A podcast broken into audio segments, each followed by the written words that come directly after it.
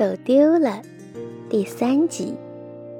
原子在商场里找到了一个穿着制服的熊保安，他把自己跟爸爸妈妈走散的情况告诉了熊保安。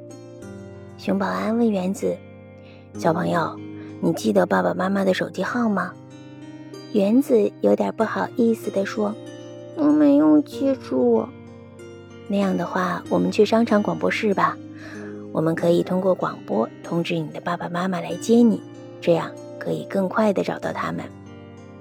熊保安领着原子来到了广播室，他问了原子的姓名之后，对着广播话筒说道：“请原子的爸妈来三层广播室，您的孩子在这里。”爸爸妈妈很快到了广播室，原子看到他们，连忙跑了过去，紧紧地抱住了爸爸妈妈。爸爸妈妈，终于见到你们了，我好怕跟你们分开。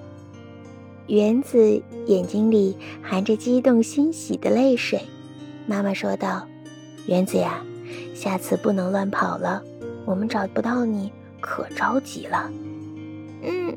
我们再也不自己乱跑了。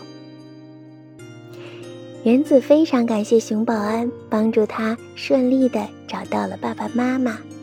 熊叔叔，谢谢你。原子和爸爸妈妈跟熊保安打过招呼之后，便离开了广播室。